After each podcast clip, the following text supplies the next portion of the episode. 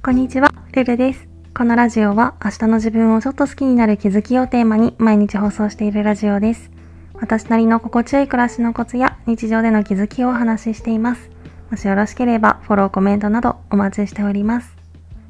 ということで今回は HSP の私が消耗しにくくなった理由みたいなテーマでお話ししようかなと思います。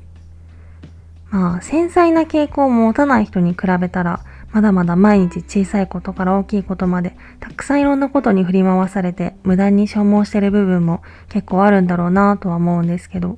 まあ、感覚を取り替えたことがないから真相はわからないけど、まあ、それでも昔の自分に比べたら、だいぶ自分の意思で毎日の生活の舵取りができるようになってきた気がしていて、で、どうして毎日の生活をコントロールすることができるようになったのかっていうと、おそらく自分を取り巻くものとかこと全部を自分のキャパの中に収められるようになったっていうのが全てなのかなって思っていて、まあ改めて言うまでもないくらい単純な話ではあるんですけど、物理的な負担が減ればそれだけそれらをコントロールするハードルも下がるものなんですよね。部屋をちゃんと片付けて持ち物は自分が自信を持って確実に管理ができるって思える量だけを持つようにするとか、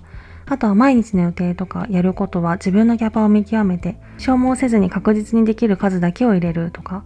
そんな感じで自分を取り巻く環境を一つ一つ整えていくっていうのかな。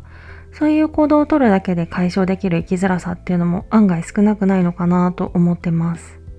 まあ繊細な気質があることによって他の多くの人より使えるエネルギーが限られてたりとか、良くも悪くも気づきすぎることでマイナスな感情に遭遇する機会、まあ例えばイライラしたりとか落ち込んだりっていうのも少なくないなとは思うんですけど、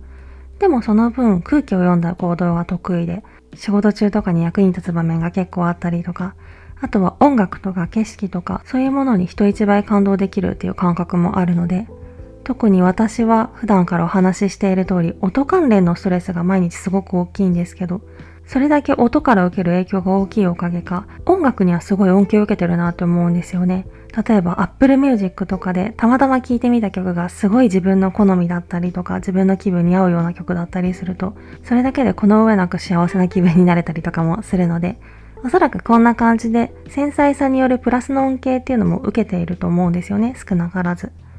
なので、この繊細な傾向によるマイナスな影響っていうのはできるだけ工夫をして最小限にしながら、で、受けられる恩恵は最大限感じるっていうか、フル活用して、この傾向ともうまく付き合っていけたらいいのかなと思います。今回はそんな感じです。レターでの質問感想も絶賛募集中ですので、ぜひお気軽にいただけたら嬉しいです。それではまた次の放送でお会いしましょう。